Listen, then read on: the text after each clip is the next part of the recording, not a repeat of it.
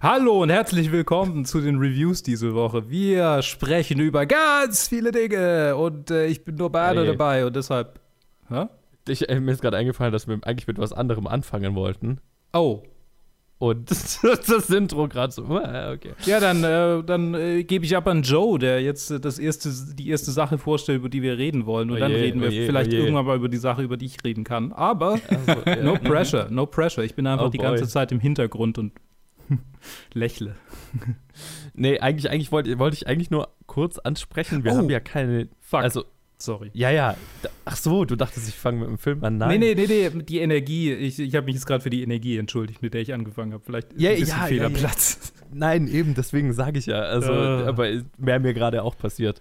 Ja, wir haben ja keine News mehr, aber hier und da nutz, nutzen wir ja die Review-Episoden, weil die ja relativ aktuell sind, außer jetzt in dem Fall, aber ja, Mm. you know what I mean.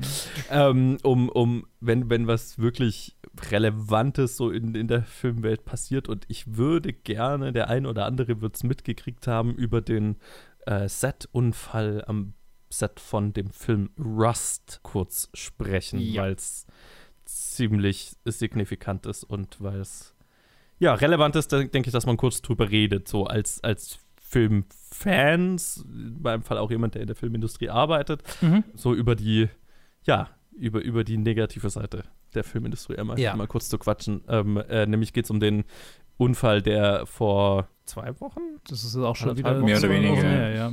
Anderthalb Wochen an, am, am Set von Alec Baldwins neuem Film Rust passiert ist, äh, wo er, also Alec Baldwin, eine aus Versehen geladene Waffe abgefeuert hat und die äh, Kamerafrau Helena Hutchins äh, tödlich verletzt und den Regisseur zumindest ernst, ernsthaft verletzt hat. Also der hat es überlebt, ist im Krankenhaus gelandet und so weiter, aber die, die Kamerafrau hat äh, ja mit dem Leben dafür bezahlt. Und äh, das ist schon einfach eine ne ganz schön krasse Sache. Und ähm, ich fand es insofern interessant, da mal drüber zu reden, Ja. äh, weil es ja, ich weiß nicht, ob das jemand mitgekriegt hat, die amerikanische Gewerkschaft, die so ein bisschen die, die Mantelgewerkschaft ist für alle Below-the-Line-Filmmitarbeiter, Ayatse, war kurz davor in den USA zu streiken. Also wirklich die, einfach im Prinzip die gesamte Entertainment-Industrie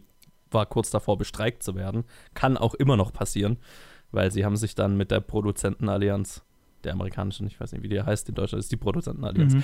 ähm, auf einen Rahmenvertrag geeinigt, wo aber ja, die, die Mitglieder noch drüber abstimmen müssen, ob sie den so annehmen und so populär ist er nicht, wo es so drum geht. Und da kann, kann man vielleicht noch kurz dann den, den Vergleich zur deutschen Filmwirtschaft ziehen, den ich ja jetzt habe, ähm, wo es so um, um bessere Arbeitszeiten geht und vor allem auch um Ruhezeiten, ne? also was, was gerade drum ging, also wo wo es auch gerade um Set-Sicherheit geht Mhm. dass äh, in, also in Deutschland ist es ja so, wir brauchen, also da gibt es die elf Stunden Ruhezeit, ne, die du haben musst zwischen Arbeitsende und dem nächsten Arbeitsbeginn. Sowas gibt es halt Ja. in den USA zum Beispiel bisher nicht an Filmsets und äh, gibt auch keine so wirklichen maximalen Stunden, die du machen kannst. Du, du kriegst dann schon irgendwann Überstunden bezahlt, aber das wird halt auch äh, gemacht und dann äh, gibt es halt in den USA schon ist eher die Norm, so 14-Stunden-Tage zu haben und das geht ruhig auch bis zu 18-Stunden-Tagen.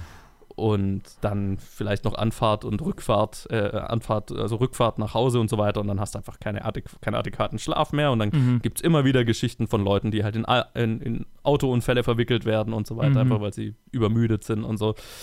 Genau, und das sind alles so Sachen, die halt äh, da gerade angeprangert werden und äh, weswegen es fast zum Streik der gesamten Filmwirtschaft im Prinzip gekommen wäre und äh, immer noch kommen kann.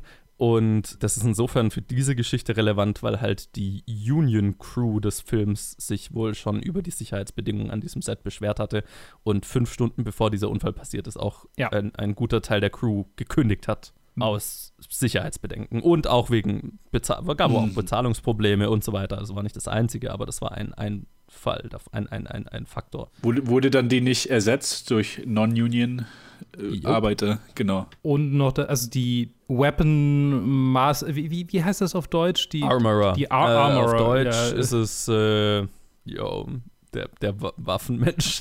Waffenmensch, die, die, ja, die, äh, Gibt es auch einen deutschen Begriff für. die. Ar Ar die Armoress, äh, die äh, an diesem Set, war ja zwar zum Zeitpunkt des Unfalls nicht am Set, wenn ich das richtig verstanden habe, weil die auch mitgestreikt hat. Sehe ich das richtig? Oder, oder irgendwie Union. War das so? Es war irgendwie, ich meine, ich habe viel gefunden dazu und nichts war irgendwie so hundertprozentig vollständig. Es waren irgendwie alles so Schnipsel, deshalb weiß ich nicht, Mhm. was, so- nicht so die ganze Geschichte. Aber was ich mitgekriegt habe, war halt, also was, was definitiv irgendwie sich wiederholt, ist, dass diese Bedenken äh, die- über Sicherheitsmängel auch auf sie zurückzuführen war, Ja. waren, weil sie halt einfach, äh, die Crew hat, es waren scharfe Waffen am Set, die Crew hat mit scharfen Waffen geschossen in Drehpausen und die Waffen wurden dann als, als Props verwendet. Äh, Ja. und, und Und quasi das geht halt gar nicht. so ziemlich jede einzelne, also es, es gibt quasi so eine, so eine Abfolge, so eine, äh, um Sicherheitsvorkehrungen einzuhalten, wenn man mit Waffen hantiert und es, es ist quasi so, keine einzige, kein einziger Schritt dieser Abfolge wurde eingehalten. N Nichts. Nichts davon. So, Jesus. Ja. Jesus fuck. Das, das, das, ist, das, ist, das ist eigentlich so für mich so das Krasseste. Ne? Also es gibt ja eigentlich in den USA schon, und das ist ja ne, von, von den Gewerkschaften verhandelt worden, weil es ja solche Unfälle einfach auch schon in der Vergangenheit gab Mhm. und auch, auch ja ganz bekannte. Und weil es halt auch passieren kann, ne? also selbst wenn mit, mit, mit äh, äh, Blanks, was Blanks auf Deutsch? Platzpatronen, Äh, ja, Platzpatronen, genau. genau. wenn mit Platzpatronen gefeuert wird, kann ja, kann es ja trotzdem zu schweren Verletzungen oder auch tödlichen Unfällen kommen, Mhm. wenn halt zum Beispiel die Waffen nicht richtig gereinigt werden oder so, weil da explodiert ja trotzdem was in der Waffe. Also deswegen gibt es halt diese strikten Vorkehrungen, also dass halt einfach, also es gibt keine scharfe Munition am Set, normalerweise, Mhm. ähm, bevor so eine Waffe äh, übergeben wird an den also die Waffe wird an den Schauspieler erst direkt vom Take übergeben, in den Proben und so weiter, kriegt dann eine Gummiwaffe oder was auch immer. Und äh, der, der First AD äh, hat die Aufgabe, quasi den Lauf zu checken, ob das da auch ja nichts drin ist, muss das dem Schauspieler zeigen, dass der Schauspieler bestätigen kann, ja, da ist nichts drin und so weiter. Also es gibt so eine ganze Reihe an, an Vorkehrungen und auch zum Beispiel, dass Regie und Kamera normalerweise dann gar nicht vor Ort sind, sondern in, in einer Video Village, also einem Monitor abseits äh, äh, vom Geschehen oder wenn sie vor Ort sein müssen, dann hinter einer Black schusssicheren Plexiglasscheibe, selbst wenn man checkt, dass in den Waffen nichts drin ist und auch, dass der Waffenlauf darf nie auf eine Person zeigen, etc., etc., etc. Und davon wurde halt wohl angeblich nichts eingehalten an diesem Set und das ist schon, das ist schon sehr krass. Okay. Absolut. Also- Absolut. Ja, was soll man da noch sagen? Ja, und halt noch, also genau, wie gesagt, dass halt auch die Union Crew davor äh, gekündigt hatte, unter anderem auch, was, soweit ich das mitgekriegt habe, weil ihnen keine Hotelzimmer in der Nähe des Sets bezahlt werden, wo, äh, bezahlt wurden, weswegen sie halt auch eine Stunde Anfahrt hatten und eine Stunde Rückfahrt jeden Tag, zusätzlich zu den, naja, 14 bis 16 Stundentagen, die die halt da auch gemacht haben. Und so als, ne, also in Deutschland ist übrigens so, also wir haben 10 Stundentage für Filmsets, das Mhm. ist der Tarifvertrag, mit maximal 12 Stunden.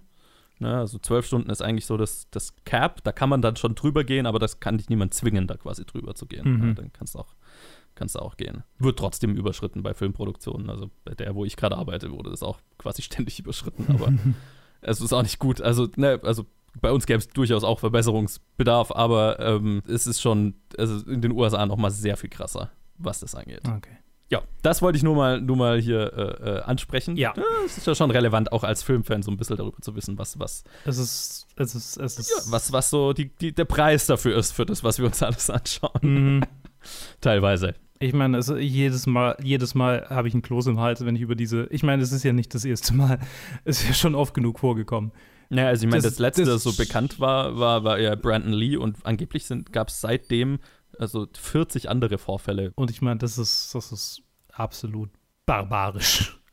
Und ich fand es interessant, weil halt ganz viele so Produzenten jetzt dann direkt im Anschluss so, äh, so, so quasi einen Pledge gemacht haben, ja, wir werden nie wieder Waffen am Set benutzen, denn wir machen alles nur noch in VFX, also in Visual Effects, Ja, die, die Muscle Flashes und so weiter, was ja problemlos funktioniert. ja. Wobei ich so ein bisschen fand, naja, also ich meine, das ist ja nicht das Haupt, also das ist ein, eine Sache, keine Waffen am Set zu haben, aber Mhm. ich meine, das drunterliegende Problem sind ja die Arbeitsbedingungen. Ja, genau. Also Ja. die Arbeitssicherheit und nicht irgendwie Ja. nur das Symptom, also quasi das Resultat Genau, weil, davon. ich meine, weil wenn, wenn, wenn, wenn halt dann jemand nicht sich mit einer Waffe verletzt, dann verletzt er sich halt, weil er kein, nicht genug Schlaf hatte und mit dem Auto gegen Baum fährt oder so. Ne? Also äh, das ist so ein, ein Teil von einem größeren Ganzen Mhm, an mhm. Problemen. Das vergisst man das halt so oft. Also das ist halt wirklich, es ist eine Industrie. es ist mhm. nicht irgendwie ja. nur äh, Sunshine and Passion. Und, ja. und das ist eine Industrie, in der, in der es sehr leicht ist, die Leute auszunutzen, weil es eine Industrie ist, die sehr auf Emotion basiert. Ne? Also man mhm. will ja irgendwie, also Leute, die zum Film wollen, die wollen das wirklich und die sind da irgendwie leidenschaftlich fürs Filme machen und so weiter. Und da bist halt schnell bereit, dann irgendwie Abstriche zu machen ja. dafür, dass du deinen Traum leben kannst, sozusagen. Ne? Ja, also das, das, deswegen ist es, ja, gibt es immer Leute, die für schlechte Bedingungen arbeiten. Also ich meine, ich kenne das selber auch. Also. Mhm. Und auf der anderen Seite ist es halt eine Industrie, die, also wo halt einfach äh, wahnsinnig viel Geld ausgegeben wird und so weiter. Und es auch von, also ich kenn, kann die Produzentenseite auch irgendwo verstehen, ne? Also auch ne, zwei Kurzfilme gemacht, mit, die relativ viel Geld gekostet haben und so weiter. Und ich kenne die andere Seite auch, dass so, okay, du kannst dir halt nur so, so und so viele Drehtage leisten und was machst du dann irgendwie? Mhm. Es ist schwierig. Naja, whatever. So. das nur mal so als, als Einstieg in die Episode, mhm. weil ich, ich dachte, es gehört schon erwähnt. Auf jeden Fall. Auf jeden Fall. Und äh, ja, ist echt übel, die ganze Sache. Alle hier Anwesenden stehen mit einer riesigen Schuldensumme am Abgrund. Bitte lassen Sie uns jetzt wissen, wenn Sie nicht teilnehmen möchten.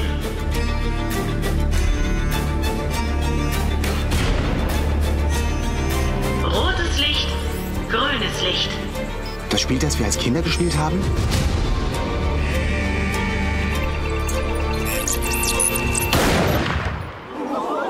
So, jetzt habe ich überhaupt keinen passenden Übergang dafür. Ja, ähm, wir reden über Squid Game. boy, oh boy. Ja, ich meine, keine Ahnung. Also ja. ja. in welchem Trenner und äh, jetzt sind wir wieder happy und äh, in welchem Film, in welchem Film reden wir nicht über Tote? So. Ich meine, fair enough. Ja. Squid Game ist eine Hitserie, die auf Netflix für viel Furore, also in der Welt für viel Furore gesorgt hat, weil sie auf Netflix rauskam. Die erfolgreichste Netflix Original Serie innerhalb kürzester Zeit und wir reden jetzt erst drüber. ich meine, über Bridgerton haben wir auch sehr spät geredet. Haben wir überhaupt über. Ja, und du hast über Bridgerton Genau, ich habe allein über Bridgerton geredet. ja. Und habe effektiv gesagt, ja, ist okay. ist okay, ist okay. Äh, ich meine, ich habe also bei Squid Game, ich habe tatsächlich auch aufgrund meiner Arbeitszeiten aktuell ähm, einfach bis jetzt gebraucht, um sie zu sehen. Ja, ich habe sie heute fertig geguckt im Bus äh, zum, mhm. zur Lichttherapie. Äh, ja, es ist eine neunteilige Serie, in der es um einen Mann, aber relativ bald um eine ganze Gruppe von Menschen geht, aber spezifisch um einen Mann, äh, der an einem Spiel teilnimmt aufgrund äh, von Schulden. Äh, der, der viel Geld benötigt, äh, um seine Schulden zu bezahlen und generell ein Lotterleben führt, äh, spielsüchtig ist, so ein bisschen, also eigentlich sein, sein Geld oder das Geld seiner Mutter, bei der er noch lebt, auf der Rennbahn ver, verwettet und dann in ein, äh, ja, in ein Battle Royale reinrutscht, bei dem die Mitspieler 456 insgesamt, von denen er der Letzte ist, mit der letzten Nummer, gegeneinander antreten müssen in eigentlich Kinderspielen, die sich aber relativ bald als tödlich erweisen, um am Ende einen Jackpot zu gewinnen, der, wie man relativ bald erfährt, sich aus äh, quasi so und so viel Millionen äh, Mal oder nicht Millionen, aber hunderttausend äh, Mal äh, den Toten zusammensetzt. Genau. 100 ich, Millionen. Es sind am Ende, ja, ja, genau, 100 Millionen Won, aber quasi in, auf, in Euro umgerechnet sind ja, es ja. Genau. Also, er, gewinnt am Ende sowas wie drei. Also der, der Mensch, der am Ende gewinnt, ich, man sei es nicht wer, äh, gewinnt ja dann, würde am Ende, äh, ich glaube, 33 Millionen Euro gewinnen. Habe ich mir umgerechnet. So, genau. Ah, ja. Es ist eine Serie von, äh, uh, äh, IMDb, äh, mach mich nicht unglücklich. Warum, warum wird jetzt hier der Regisseur nicht gezeigt? Dann muss ich kurz rüber zu Letterboxd. Also, es ist eine, eine Serie. Ja, du musst nur auf gesamte Cast and Crew Liste gehen. Ah, okay. Kwang Dong-hyuk ist der Regisseur und auch Autor dieser, dieser Serie. Die Stars sind Lee Jung-jae, äh, der scheinbar einigermaßen bekannt ist in Korea, aber ich habe ihn noch nie vorher gesehen. Park Hae-so, Greg Chun, Stephen Fu, Tom Choi, Rama Valuri, Jung Hoyun, kann man noch erwähnen. Paul Nakoshi kann man noch erwähnen. Es gibt ganz viele. Oh, Oh Jong-soo und Anupam Tripathi muss ich noch erwähnen. Und Kim äh, Jo-jung. Und es gibt bestimmt noch viele mehr, die ich erwähnen sollte. die Reihenfolge ist mal wieder all over the place. Danke, IMDb, dafür. Es stellt sich relativ bald heraus, dass es so, so, eine, so eine Reihe von Protagonisten gibt, denen wir, denen wir folgen und jeder hat, jeder hat seine, ihre äh, Geschichte, die die uns mitnimmt und die äh, nachvollziehbar ist und die tragisch ist, aber alle sind auch irgendwie so ein bisschen Scoundrels und das ganze Ding ist halt zu 100% einfach ein Battle Royale, bei dem die Leute sterben. So, es ist einfach ein Battle Royale. Und äh, Battle Royals haben sich in der Videospielszene innerhalb der letzten fünf, zehn Jahre eigentlich schon als äh, super erfolgreich herausgestellt. Man denke an Fortnite, man denke an, keine Ahnung, alles, was Fortnite kopiert hat seither. Und Fortnite ist ja eigentlich auch noch eine Kopie von Arma, Ja, von, genau, der wollte Arma von der Arma 2 Mod, äh, äh, wie hieß sie noch? Ähm, Battle, Battleground Play, Playground? No, Battle? No. äh, PUBG, wie auch immer.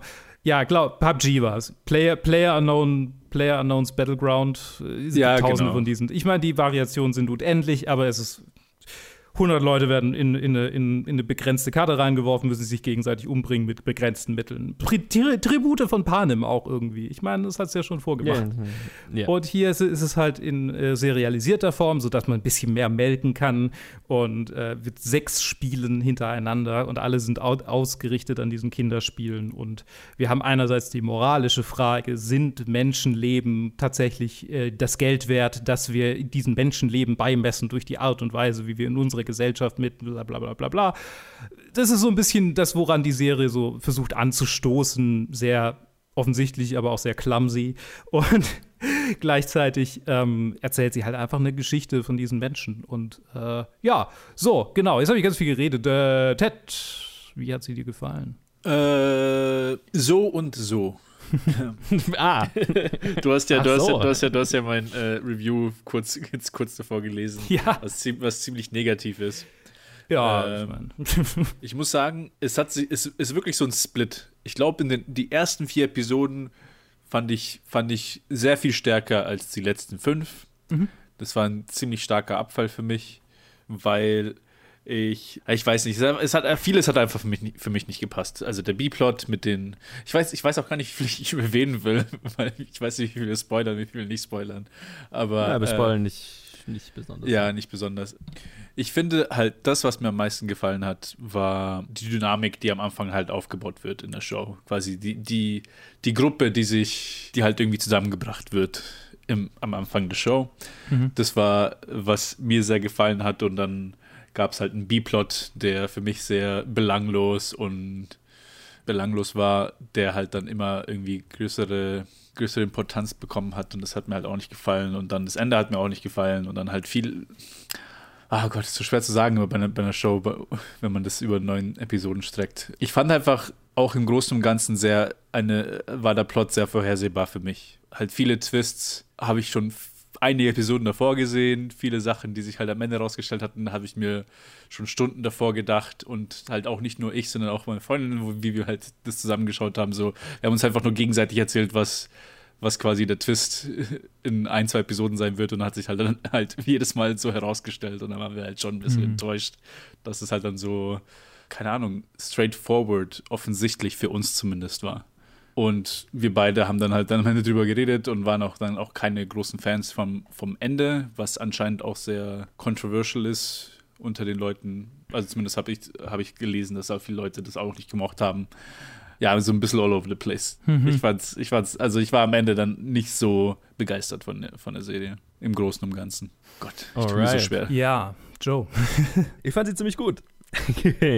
Also ich bin nicht, bin nicht ganz auf dem Hype-Train so, so 100% drauf, einfach weil viele Aspekte der Serie gefühlt ich einfach schon gesehen habe. Aber ich kann total sehen, wenn man jetzt das, was vorher, kam im, im Genrebereich, das dieselbe Grundprämisse hat. Ne? Also von diesem, okay, wir, wir, spielen ein Spiel und das Spiel ist Mord. Ich kann irgendwo sehen, warum ge- ausgerechnet diese Serie so diesen, diese Explosion erfahren hat. Ich finde es geil, dass es so ein Genre, so was Genreiges ist, was jetzt halt plötzlich die erfolgreichste Netflix-Serie aller Zeiten ist. Das ist halt irgendwie skurril, aber es, und auch noch koreanisch. Also man möchte fast sagen, ich war auf dem, äh, das koreanische Kino ist sehr interessant, äh, äh, Hype Train, bevor es cool war. Mhm. Ähm, wenn man jetzt Hipster wäre, was ich natürlich nicht bin, deswegen habe ich das jetzt natürlich nicht so gesagt, aber man höre sich die letzten Fantasy Filmfest Specials an. Ja. Ja, nee, also, also sehr cool. Also ich finde es ist wahnsinnig geil gemacht, generell von, von der Konstruktion, vom Look her. Ich bin ein großer Fan der Charaktere. Ich finde es schön, dass die Serie sich so ein bisschen Zeit nimmt, um die Charaktere auch vorzubereiten und dass auch ne, die Flexibilität, was die Folgenlängen angeht, je nach äh, dem, was wir in der Folge erzählen, finde ich auch schön. Also das ist was, was ich an Streaming-Serien sehr schätze. Ne? Also dann ist halt mal eine Episode nur eine halbe Stunde und vielleicht eine über eine Stunde oder so. Das ist äh, ganz Mhm. cool. Einfach weil es mehr um, okay, in dieser Episode erzählen wir diesen Bogen und diese, diese Charaktermomente und dann, das dauert so lange, wie es dauert, so Ja. nach dem Motto. Das weiß ich sehr zu schätzen. Ich war ein großer Fan der Charakterzeichnungen, also äh, unser, unser Hauptcharakter ist super, auch der alte Mann, ich versuche jetzt nicht zu viele Namen auszusprechen, Mhm. aber ähm, ganz besonders hervorheben möchte ich Jung Hyun, äh, wahrscheinlich die, die nordkoreanische Mhm. Geflüchtete äh, spielt, Ja. die ähm, für mich definitiv der, der emotionale Kern der Serie war und ähm, auch hier der, der Ali spielt. Wie heißt er? Anu, Anupam Tripathi? Ja. So. Die beiden waren, waren fand ich, sind, sind besonders hervorgestochen. Und ja, also ich fand, die Serie hatte ziemlich konstantes, gutes Level, aber ganz besonders Episode 6 hat mich halt absolut fertig gemacht. Mhm. Also das war Wasserfall-Level an, an Geheule am Ende. Das war, Mhm. war, war ziemlich gut. Das hat dann natürlich der Rest ne, danach, die, die letzten drei Episoden konnten damit nicht mehr mithalten, Ja, aber klar. holy fuck, Episode 6 ist ganz, ganz fies. Ganz, Ja. ganz fies.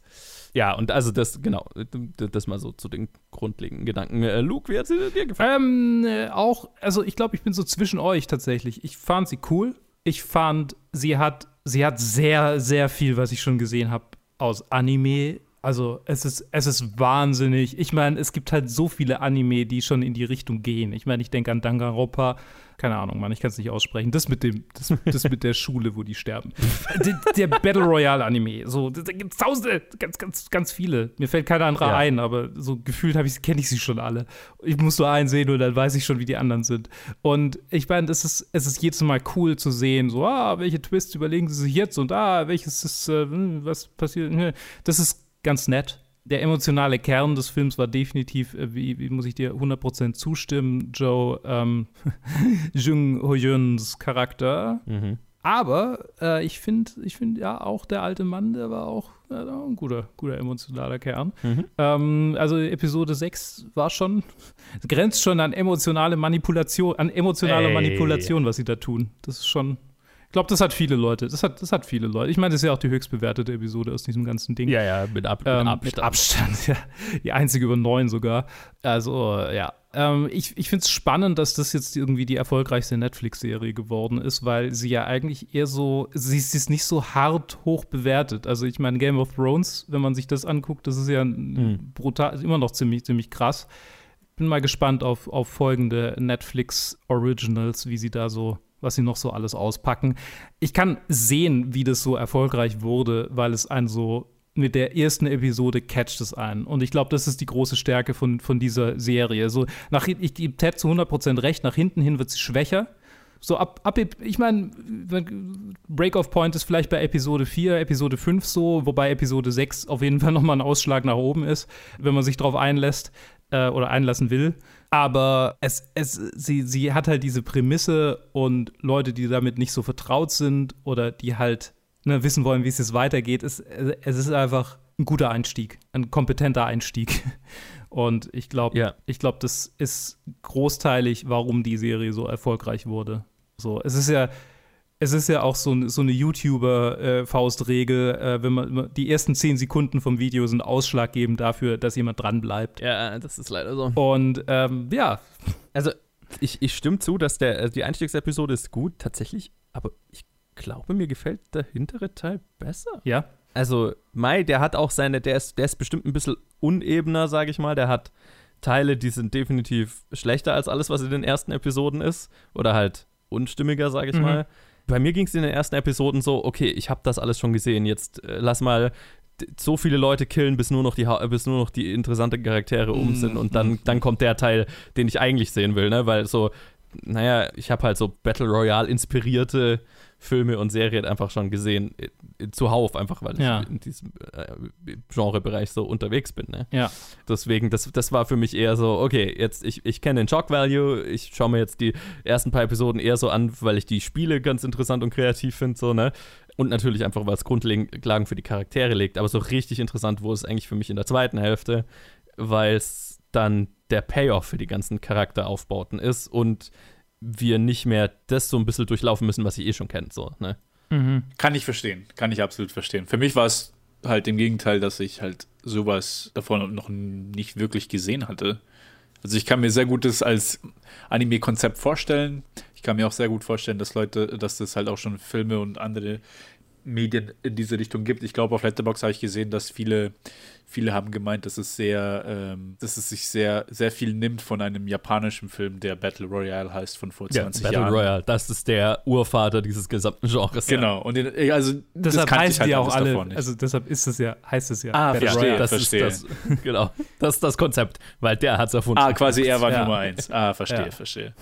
Und das ist schon sehr ähnlich. Also, aber Ja. Ich meine, das Einzige, was ich kannte, war Danganronpa. Das, was du äh, Ja. äh, erwähnt hattest.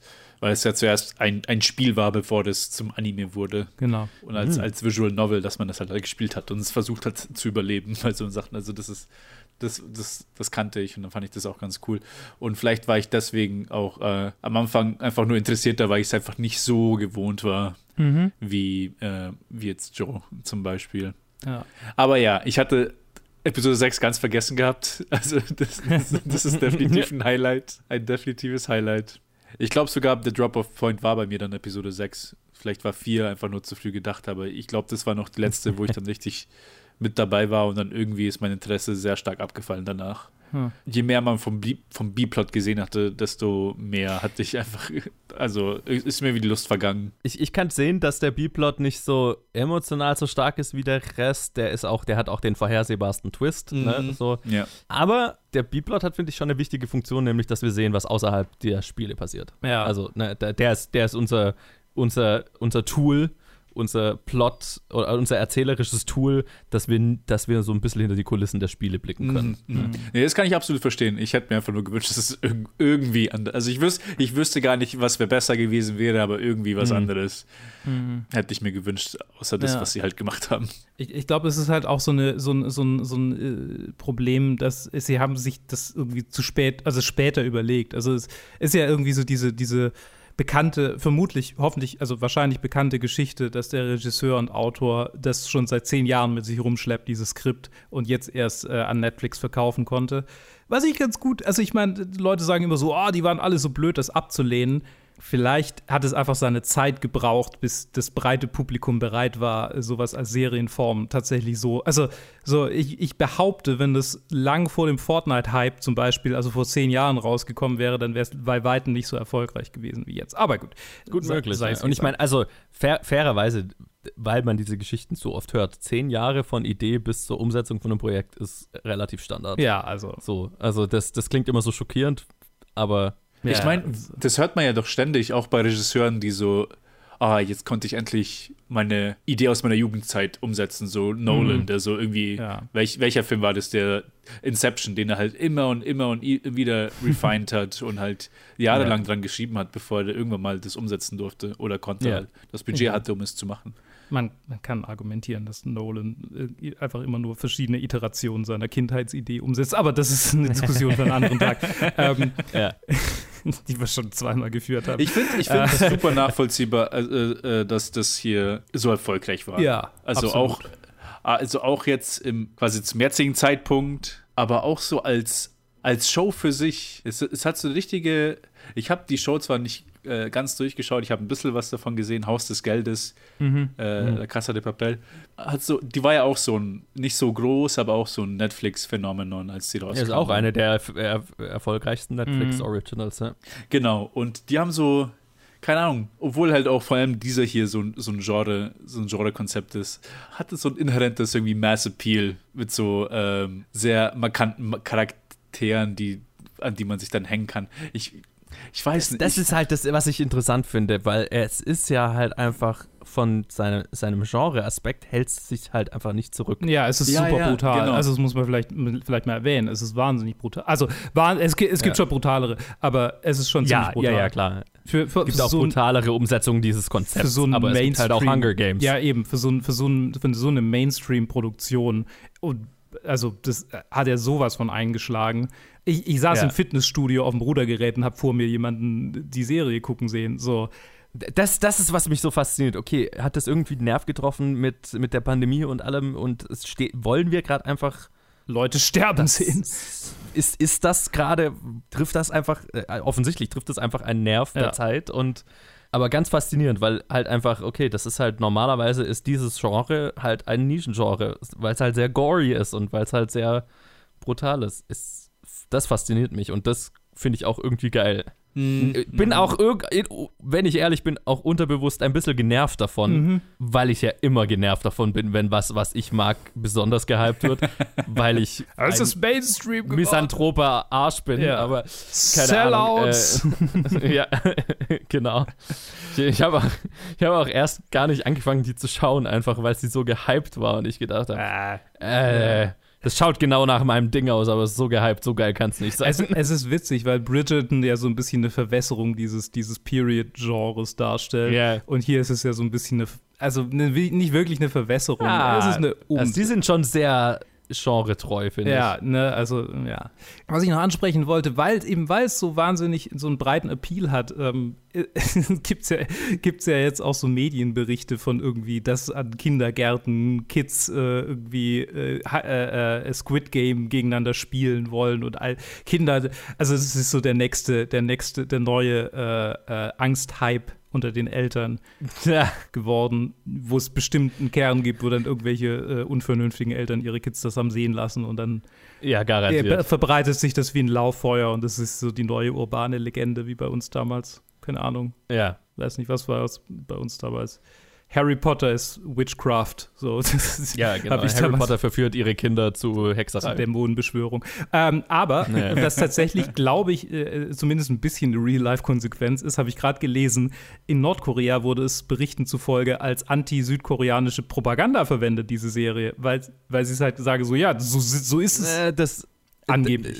Also es wurde, glaube ich, nicht im Land gezeigt, sondern das nordkoreanische Staatsfernsehen hat quasi einen, einen Bericht gebracht, Ah, ähm, okay. dass Squid Game einfach sehr gut zeige, wie böse der kapitalistische Süden ist Okay. und wie, miserabel es den Leuten da gehen würde und so weiter. Und sure, Ja, das ist Teil der Message. ja. Sehr speziell das, Nordkore das, das nordkoreanische Regime, das, das, das, das ist sehr, uh, wer im Glashaus sitzt, ne? Ja. Aber ähm, ja, das haben sie gemacht. Ja. Ist aber war, glaube ich, wenn ich es richtig verstanden habe, mehr, also es ist halt ein PR-Star. Okay, so, ne? okay. Ich habe ich hab's Also gerade das, nur. wurde, das wurde jetzt nicht irgendwie in nordkoreanischen Schulen gezeigt, so als antikapitalistische äh, Propaganda, das nicht. okay. Alright. Aber ein Fazit zu Squid Game. Ist eine gute Serie. ja, finde ich auch. Ist eine okay Serie. Es macht, hat, hat, hat sehr viel Spaß gemacht. Vielleicht ein bisschen overhyped, wie eigentlich alles, was so gehypt ja, ist. absolut. Zu 100 Prozent. Ja, ja, ja. Aber guckt es euch an, wenn nicht schon geschehen. Wahrscheinlich habt ihr es alle schon angeguckt und wir sind zu spät dran. Also. Ja, wir sind, wir sind viel zu spät dran. Ich habe schon Leute haben schon vor, vor einem Monat mit, mich darauf angesprochen. Aber ja, ich hätte es merken sollen, weil je, also je, mehr ich Leut, je mehr Leute über dieselbe Sache reden, desto mehr kann ich mir sicher sein, dass das nicht was sein wird, was ich lieben werde. Vor allem, wenn es irgendwie, keine Ahnung, meine Familie oder meine Geschwister sind, weil un, uns, unser Filmgeschmack ist nicht auf derselben Wellenlänge. Da, Ja. Wenn die was lieben, dann bin ich meistens kein großer Fan. Ja, absolut, absolut. Okay. Na, fühl, ich fühle es so ein bisschen. Ich fühle es ein Fair bisschen. enough. Alright, dann äh, reden wir über die nächste Sache, über die nur noch ihr redet, weil ich jetzt weg bin. Bis dann. Tschüss. See ya. Ludwig Dieter. Safeknacker der Extraklasse. Und es ist entschieden, wir haben einen Gewinner! Wir haben dich beobachtet. Ich gehöre zu einer Gruppe, die weltweit Banken ausraubt. Und du sollst bei uns mitmachen. Aber warum ich? Ich bin kein Krimineller. Die Welt ist abgelenkt. Diese Gelegenheit hier ist nicht nur für uns die einzige Chance, sondern auch für dich. Meine einzige Chance auf was? Ein Leben, das weniger gewöhnlich ist. Weiter geht's mit Army of Thieves, das von Matthias Schweighöfer regisierte Army of the Dead Spin-off. Quasi selbes Universum, oder also, ja, selbes Universum. Das ist jetzt ein Daddyverse, wenn man so möchte, dass sie da machen, weil ich meine, Army of the Dead kriegt ja auch einen, einen weiteren ein, ein, Sequel und es sind auch weitere Filme in diesem Universum, ein, ein Zombieverse, das Zack Snyder Zombieverse, wenn man so will. Und den ersten Spin-off-Film kriegt Matthias Schweighöfers Charakter aus dem aus Army of the Dead, Ludwig Dieter. Und er hat auch noch gleich selber die Regie geführt. Und also ist allgemein eine sehr deutsche Produktion halt. Army of Thieves handelt von, ist quasi eine Origin-Story für, für Ludwig Dieter, für, für Matthias Schweighöfers Charakter, der am Anfang des Films ein einfacher Bankangestellter ist, der äh, angepisst ist von seinem, von seinem grauen Alltagsleben, der jeden Tag in die, in, die, in die Bank geht. Und als Hobby beschäftigt er sich mit dem äh, äh, Knacken von Safes und lädt äh, YouTube-Videos hoch, die sich literally niemand anschaut. Also er hat einfach null Views bei allen seinen YouTube-Videos, wo er über Safe-Knacken, Safes-Knacken äh, redet. Und ja, das ist so sein Leben, bis eines, er eines Tages ein Video macht über die, äh, über drei super, also die drei krassesten Saves, die jemals gemacht wurden von einem deutschen Safe-Hersteller in, in, vor, keine Ahnung, in den 1800, Anfang 1920, ach keine Ahnung, irgendwann halt vor einiger Zeit. Und äh, die sind äh, angelegt an Wagners Opernzyklus äh, Der Ring der Nibelungen.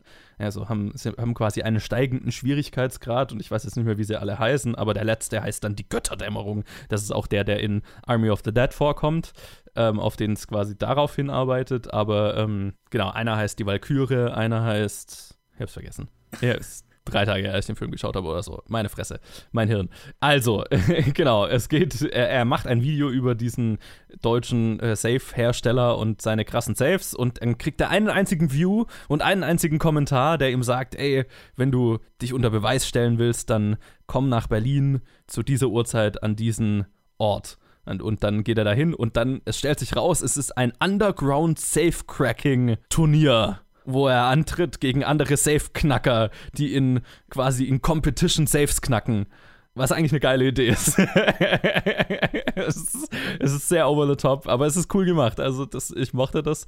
Und ja, dort äh, wird er, äh, kriegt er halt die Aufmerksamkeit von Nathalie Emanuel äh, Squendolin, die man aus Game of Thrones kennt, und äh, ihrer Crew an Safe Knackern, an, an Kriminellen, die quasi sich vorgenommen haben, okay, wir knacken Wagners Oper, äh, Wagners äh, Zyklus, wir knacken diese drei, vier Saves.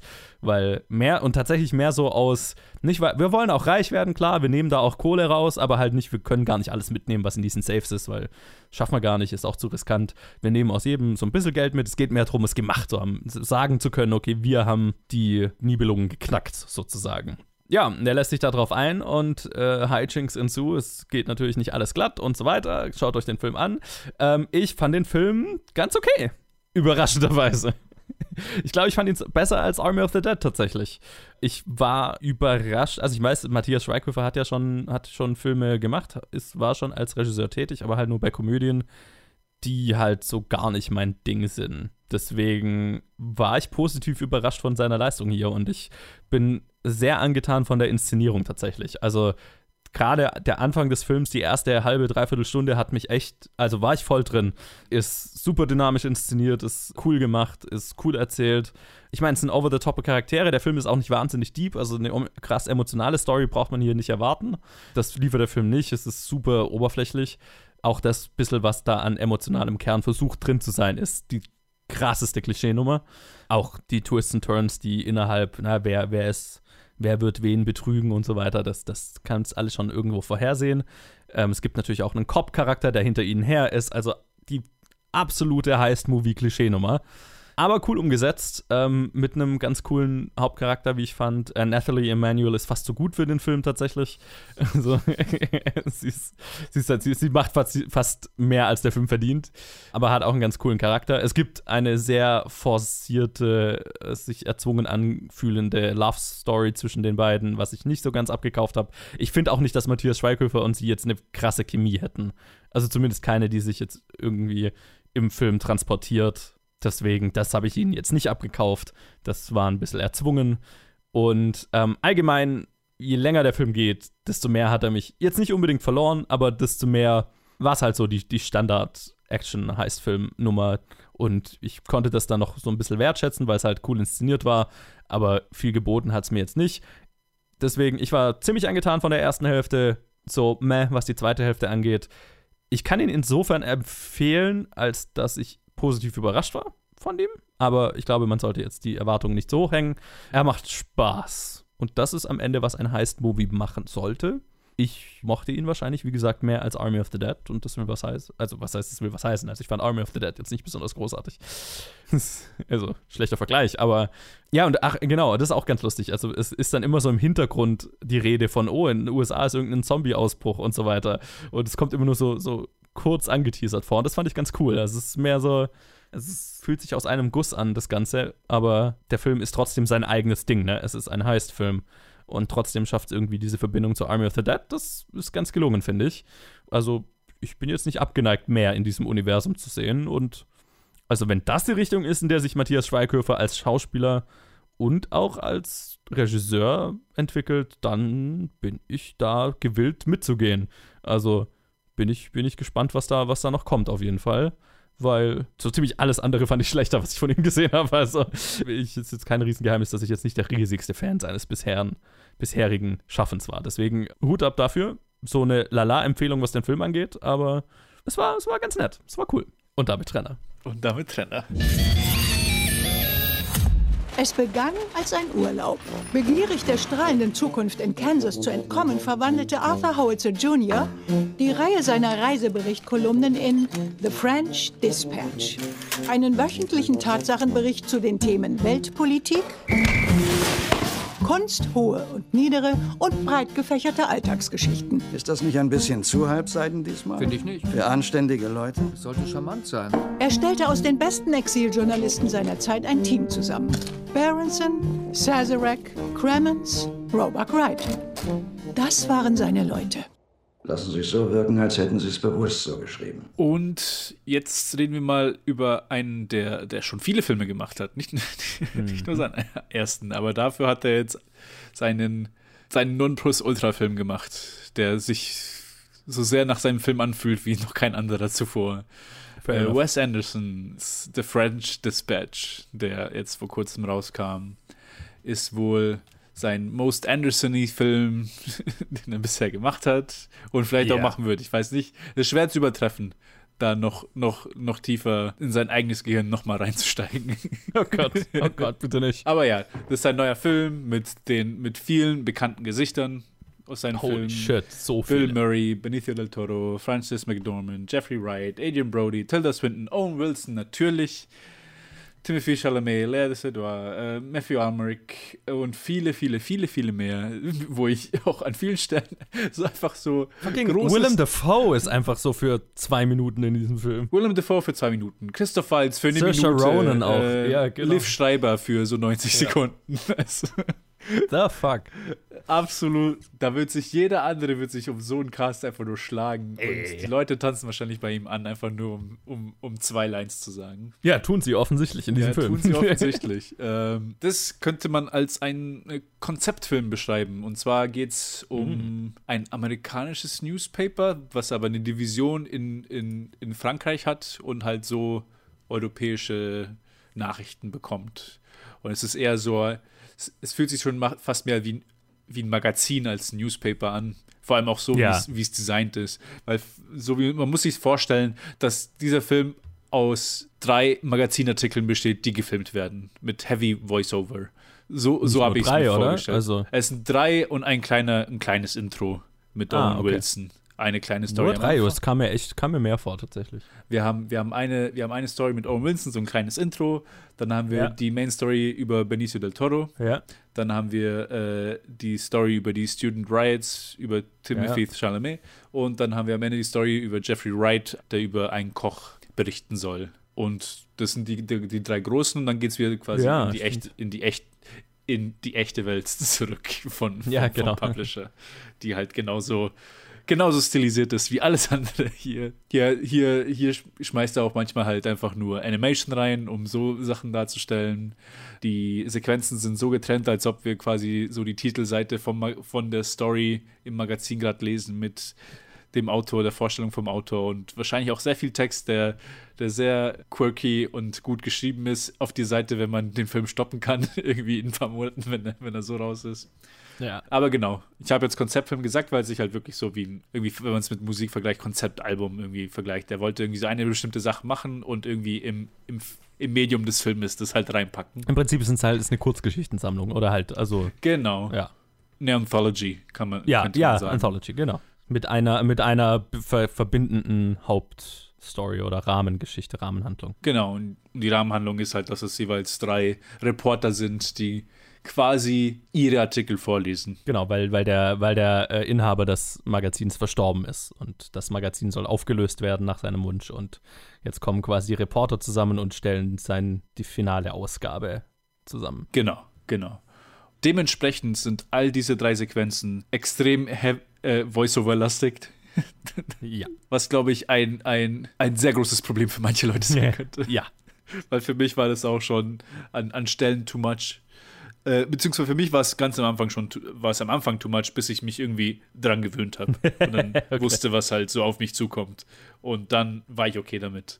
Aber ganz am Anfang, also mit der Sequenz mit Owen Wilson, der macht so eine kleine Radtour, wo eine fiktionale Stadt vorgestellt wird in, in, diese, in Frankreich, so ein kleines Paris und stellt so die Stadt vor, aber nicht wirklich, ist eher so, Es ist so ein Feuilleton-Artikel, so äh, ja, genau, pseudo-künstlerisch so ein bisschen, ne? Ja, genau. Es ist sehr, sehr, sehr, ja, pseudokünstlerisch ist, ist, ist, ist ein gutes Wort.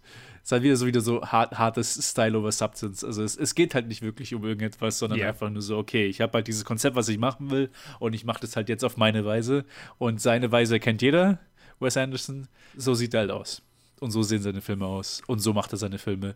Und visuell interessant, ja. Interessant geschrieben mit quirky Dialog und auch guten Witzen. Also für mein Humor trifft er an vielen Stellen, wo ich mir aber vorstellen kann, dass er, dass es, er ist, ist, er ist ein Niche-Regisseur für, für diese Nische halt, für seine eigene Nische, die er sich aufgestellt hat, wo halt niemand anders drin ist. Meine, es ist erstaunlich, wie groß diese Nische ist. Also, ich würde dir da zustimmen, aber er ist schon Das- sehr ja, gefeiert. ja. Also, er ist auch mainstreamig gefeiert für seine Nische. Also, er ist schon Mainstream gefeiert, weil halt, weil es auch hochqualitativ, würde ich halt auch sagen. Vor allem das Visuelle. Ja. Weil das ist schon auf eine, auf eine perfektionistische Schiene, so wie, wie halt alles designt ist und mit dem Blocking und wie die, auch wie die Charaktere sich verhalten. Und hier halt vor allem, wo halt, ah, wie kann man das sagen? Da sie halt ihre, ihre eigenen Stories halt auch alle vorlesen, Mhm. ist auch jeder wieder super eloquent und ist halt wieder so auch mehr. Hier siehst du halt wirklich, das sind halt alles Charaktere. Das ist, du siehst keinen wirklichen Menschen Nein, irgendwo. nein. Überhaupt nicht. So an keiner Stelle. Und das war so das, was für mich den Film zurückgehalten hat. So, ich fand alles super interessant und auch visuell interessant und ich hatte Spaß damit, mit allem. Also ich glaube, am meisten hatte ich Spaß mit, mit der ersten Story, mit äh, Tortured Artist Benicio del Toro. Ja, Also im, im, im Heim. Ja, der, das war der Straight Jacket. definitiv mein. Favorit. Das, das ist definitiv die stärkste von den, von den dreien. Weil ich hatte das Gefühl, hätten sie einfach den Kern genommen aus der Story und hätte, hätte er daraus ein, ein Feature gemacht, hätte ich, glaube ich, mehr Spaß damit Mhm. gehabt. Also das, das ist länger gezogen. Aber das Problem halt da ist halt, dass sobald du halt wirklich irgendwo, du hattest, man hat nicht wirklich die, die, die Möglichkeit, irgendwo wirklich investiert zu sein, weil halt der emotionale Kern einfach fehlt. Es ist halt alles so abstrakt und durch, durch seine Lens, durch die Wes Anderson-Linse ist es halt so durchgespiegelt, dass, dass da einfach nichts, nichts, äh, nicht, nicht, nichts Humanes übrig bleibt, aber irgendwie schon vieles verloren geht, was halt viel einfach nur im, im Style dann hängen bleibt. Das ist halt dann schade, weil ich habe mir halt auch danach gedacht, als ich aus dem Film rausgegangen bin, würde ich mir den nochmal anschauen oder wann würde ich mir den nochmal anschauen? Oder würde ich mir einfach nur eine von den Sequenzen noch, also quasi schaue ich mir einfach die Benicio del Toro, spule ich vor und dann breche ich das ab, aber das würde ich halt auch nicht machen. Aber irgendwie, Mhm. ich weiß auch nicht, es ist, mir hat der Kern gefehlt. Und ich bin eigentlich schon ein großer Fan von seinen Filmen. Also zumindest die, die ich bisher gesehen hatte. Und Grand Budapest Hotel würde ich schon als einen von meinen Lieblingen bezeichnen. Weil aber auch da ist auch die Emotion drin, Ja. die, du, die man haben will. Der, die, und da ist sie auch super stark. Und hier ist sie halt, also hier fehlt sie halt so krass. Auf seine quirky Weise ist dieser Film einfach zu kalt für mich. Ja, total. Und Das ist genau der Punkt für mich. Also es ist einfach nur zu distant. Die, die, die Distanz zwischen mir und all den angeblichen Personen, die in diesem Film sind, die halt alles, alles nur Charaktere sind, alle geschrieben. Selbst bei denen, die, die sich als tortured Person irgendwie zeigen, vor allem dann am Ende äh, in der dritten Story Jeffrey Wright als, als, als, ich kann es nicht wirklich erklären, aber da fehlt halt einfach irgendetwas. Ja, geht mir sehr, also noch mehr so, glaube ich. Weil, also, Mhm. das, das Lustige ist, ich dachte immer, ich bin ein Wes Anderson-Fan, bis ich jetzt angefangen habe, immer mehr von seiner Filmografie zu schauen.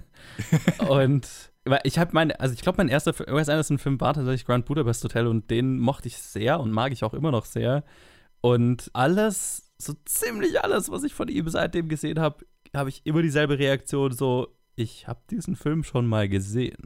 Und das ging mir hier ganz krass so. Also ich hatte das Gefühl, ich habe halt alles in diesem Film schon mal gesehen. Nicht diese spezifischen Plots, ja, und auch nicht unbedingt diese spezifischen Char- Charaktere, aber ich weiß genau, wie der Film aussieht, klingt, die Witze, den, hum äh, den Humor, die, die Art der Charaktere, das ist halt alles dasselbe. Und Mhm. ich hatte so das Gefühl, hier war nichts Neues drin für mich. Und das fand ich sehr schade. Also ich war, ich war, ich hatte echt so auch, äh, wie du, wie du es auch gesagt hast, so eine Distanz da, ne? Ich habe ich hatte das Gefühl, ich sitze im Kino und ich kann das irgendwie alles wertschätzen, was da ist, weil es halt wirklich, ne, du hast gesagt, es ist der Wes Anderson, Anderson Wes Anderson nächste, so rum, Mhm. Wes Anderson-Film, ne? Also das ist das meiste von allem, was er gerne macht.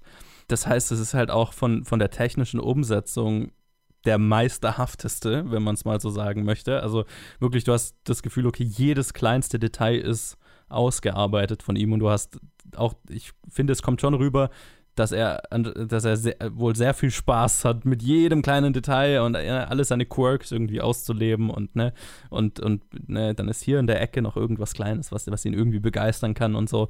Das, das kommt total rüber. Aber ich habe halt das Gefühl, ich sitze da und und schaue mir halt dieses Werk an und weiß es zu schätzen dafür, dass es kompliziert ist und komplex und irgendwie schön gestaltet und so. Aber ich fühle nichts. Mhm, ja. Und ich fand es ganz amüsant hier und da, ne? Also ich habe geschmunzelt. Ich habe jetzt nicht, glaube ich, nicht, musste jetzt nicht richtig lachen. Also, weil der Humor, die, die Witze kenne ich halt auch alle schon. Ich weiß genau, wie so ein Wes Anderson-Film wirkt vom Humor. Ich kenne die Gags. Es ist so, ne, und auch die Story, also auch die Rahmenhandlung ist schon wieder Bill Murray, der stirbt und irgendwie Angehörige versammeln sich, um irgendwie das, um, um Ja, sein genau. Nach. Also, das habe ich halt auch schon alles gesehen. So, ne, mit Royal Tenenbaums und so weiter. Da war es ja auch nicht, Ja. da war es dann nicht Bill Murray, aber scheißegal, also derselbe Charakter. Das Charakter, Cha- Charakter, derselbe Charakter. Ne? Also auch so ein grumpy äh, Patriarch und lauter Leute, lauter quirky Charaktere. Und Owen Wilson spielt den Owen Wilson Charakter und irr. es ist echt gut gemacht, aber es ist, es ist dasselbe. Es ist Ja, ich glaube, das ist dasselbe ich, wie ich alle hab's davor nicht wirklich auch. realisiert. Ja, ich hatte, ich glaube, ich hatte es davor nicht wirklich realisiert, aber das ist genau die Sache. Es ist nichts Neues. Ja, Und davor, ich glaube, bei Grand Budapest Hotel war es noch so, da hat man ihn entdeckt. Also zumindest wir wahrscheinlich in unserem Alter. Auch so, Grand Budapest hat auch irgendwie noch einen politischen Hintergrund, ne? Da hast du das Gefühl, okay, das, das will tatsächlich noch was sagen und wie du auch gesagt hast, da ist auch eine emotionale Charakterstory drin, ne? Mit unserem Hauptcharakter, mit, mit Tony Mhm. Revolores Charakter. So, das, das hat einen emotionalen Kern. Ich weiß nicht, was mir French Dispatch sagen will, außer Wes Anderson würde gerne so eine Zeitung machen. Irgendwie schon, ja. Wes Anderson ist begeistert vom gedruckten Wort und von schön gestalteten Magazinen. Aber Ja, ja. Aber das ist, das ist halt die Sache, weil auch bei so Magazinen, wo du sagst, okay, du hast, du hast Reporter, die irgendwie Mhm. so, ich habe jetzt hier gelebt in dieser Stadt seit Jahr, Jahrzehnten, ich kann dir über, ich kann euch allen beschreiben, wie es ist, in dieser Kleinstadt in Frankreich zu leben. Aber die Sache ist halt, dass sein Style und seine Charaktere so im Normalfall so fernab von, von sowas, von Menschheit, von so Ja. was wir im, im Alltag, im, von der alltäglichen Menschheit so fernab sind. Dass, dass halt die Verbindung halt auch nicht wirklich da ist, wo du halt sagst, okay, hier ist der authentische Versuch von Journalisten irgendwie Menschen zu zeigen, aber es ist halt alles nur so außergewöhnliche Exzentriker, die halt alle irgendwie quirky sind und alle so einen trockenen Humor äh, und Back and Forth haben, was halt, wie du gesagt hast, halt dasselbe ist. Also ja, ich glaube, das war auch, also ich, ich, ich will nicht sagen, dass ich enttäuscht war. Ich hatte meinen Spaß mit dem und genauso wie du, ich, ich konnte es appreciaten und alles, aber mehr halt auch nicht. Ja, also es war so ein distanziertes Schauen und sagen, das war cool gemacht. Nice. Ja, ich glaube so, das wäre auch mein Fazit Ja, so. für den Film. war cool gemacht. Aber so, why? Äh, Ich habe nicht ganz verstanden, warum. Außer, dass Mhm. Wes Anderson sich für kleine, nette Details begeistern kann und das wusste ich ja schon. Also, da kann ich die anderen Filme schauen. Um, also, ich weiß nicht, was, wa- was, warum ich jetzt diesen Film schauen müsste. Warum ich nicht irgendeinen anderen Wes Anderson-Film schauen könnte und dasselbe Ergebnis habe am Ende. Dasselbe Erlebnis. Wa- Was, was macht die, warum sollte ich jetzt ausgerechnet diesen Film schauen? Ich, ich weiß es nicht, keine Ahnung. Was macht den anders? Ich glaube, das ist halt, ja, ja, das stimmt. Das stimmt. Also, keine Ahnung. Wenn ich, wenn ich einfach nur drüber nachdenke, also Grand Budapest Hotel, Isle of Dogs, äh, The Fantastic Mr. Fox, das sind halt all, also das sind schon drei, die man sofort aufzählen kann, wo ich sagen würde, okay, nicht nur sind die stilistisch auch exzellent gemacht, aber auch, die haben halt auch einen Plot und Character Arcs und halt wirkliche Charaktere, die von A nach B kommen und sich verändern und wo du halt auch mit denen da bist. Hier ist halt, das sind halt Vignettes in diesem Film. Ja, also, ne, ne, in Benicio del Toros Geschichte ganz bestimmt was reinlesen von wegen äh, Kunst und Kommerz. Auch keine neue, also, ne, ist halt auch die oberflächliche Aussage darüber. Und Ja. genauso wie bei Timothy Chalamet und äh, Francis McDormand, so, okay, politischer Idealismus und seine Vor- und Nachteile. Ja, Mhm. kann ich sehen, aber hast du mir auch was tiefergründiges darüber zu sagen? Nee. Nee, nee. Ich glaube, das ist auch genau die Sache. Ich glaube, er, er hat einfach nichts zu diesen Themen zu sagen. Er hatte nur interessante Aspekte, wie er sie abbilden will. Genau, es sind alles Themen, die er irgendwie nett findet, interessant findet. Auf einer, Ja. auf einer, auf einer visuellen Ebene, auf einer ästhetischen Ebene. Also es ist, okay, er findet die Ästhetik von Studentenprotesten irgendwie spannend. Ja, vor allem so Studentenprotesten, so aus den 60ern, so diese, Genau. genau diese spezifische Zeit halt. Ja. Aber halt mehr, aber auch nicht. Also, ja, es, ich, ich, ich muss echt mal die, seine Filmografie fertig schauen, weil ich dieselbe Reaktion bei den meisten Filmen bisher hatte, die, auch den älteren und so weiter. Es ist, und ich finde es so ein bisschen schade. ich hätte mich echt immer als Wes Anderson-Fan bezeichnet, aber ich hatte halt einfach echt nicht so viele von ihm gesehen. Je mehr ich von ihm sehe, desto mehr fühlt es sich wie Wiederholungen an. Ja, ja. Ja, ich habe auch nur ein bisschen was von ihm gesehen. Ich habe noch nicht alles von ihm gesehen. Und ist auch schon eine Weile her. Also lange auch bevor ich den Podcast, also irgendwann hatte ich so eine Zeit, wo ich so, ah, die sollte ich mal anschauen. Und ich glaube, ich habe so vier oder fünf gesehen, aber die Hälfte habe ich da auch schon vergessen. Ja. Die, müsste ich mir nochmal anschauen, um wirklich mir nochmal ein Bild zu machen und jetzt sagen zu können, okay, was halte ich jetzt davon? Ja. Also ein, ein Directed by Wes Anderson wird es wahrscheinlich nicht geben, weil dann drehe ich einfach durch, wenn ich die alle in der Reihe, in der, in der Reihe nachschauen muss. Ja. Ja, also ich würde als Fazit würde ich sagen, mochtet ihr alle Wes Anderson-Filme, die ihr bisher gesehen habt? Ey, schaut euch den an, ihr werdet ihn lieben. Keine Frage. absolut. Fandet ihr Wes Anderson immer so, hä, schaut ihn euch nicht an, ihr werdet dieselbe Reaktion haben. Genauso wie ihr auf die meisten Wes Anderson-Filme be be bereits reagiert habt. Ich schätze mal die Reaktion. werdet ihr auf den auch Genau, reagieren. so wird Ja. dieser auch für euch funktionieren. Also relativ easy zu sagen, ob ihr den schauen solltet oder nicht. Wenn ihr noch nie einen gesehen habt, dann auch auf jeden Fall, weil dann würde er euch halt beeindrucken. Ne, weil ihr habt es ja noch nicht gesehen. Oh, das stimmt. Das wird, ja genau. Wenn ihr überhaupt nichts über Wes Anderson wisst, wisst, dann wird der Film sehr, sehr interessant sein. Ja, absolut. Und in diesem Sinne würde ich mal sagen, Trenner. Trenner. Antonio Soprano. Dürfte ich Sie bitte einen Moment alleine sprechen, Mrs. Soprano? Laut Stanford Binet-Test verfügt er über einen hohen IQ. Sie können mir nichts weismachen. Er hat einen Durchschnitt von 4 plus. Naja, er bringt sich nicht ein, aber er ist klug.